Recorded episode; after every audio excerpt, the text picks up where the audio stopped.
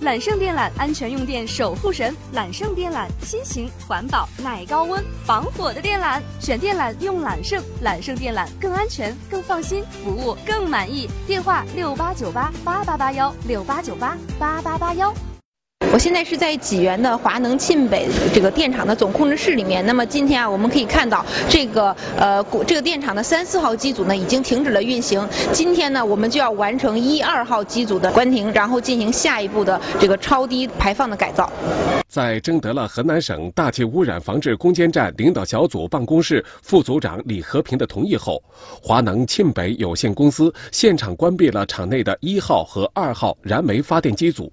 以上指示同意我们华能清北电厂一号、二号机组停机进行超低排放改造工作，完全同意，发进实际。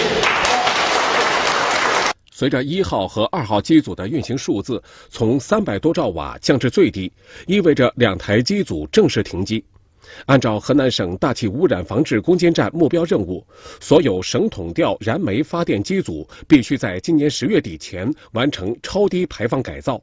而主动关闭机组，就是为了下一步更好的实现改造。过去的呃二氧化硫四百降到二百，然后从二百降到五十，粉尘从三十降到五，就说所有的这个污染物指标大大下降，百分之八十、百分之六十。改造完成后，河南省将在全国率先实现统调燃煤机组全部超低排放，这对改善河南省的空气质量将发挥极大的作用。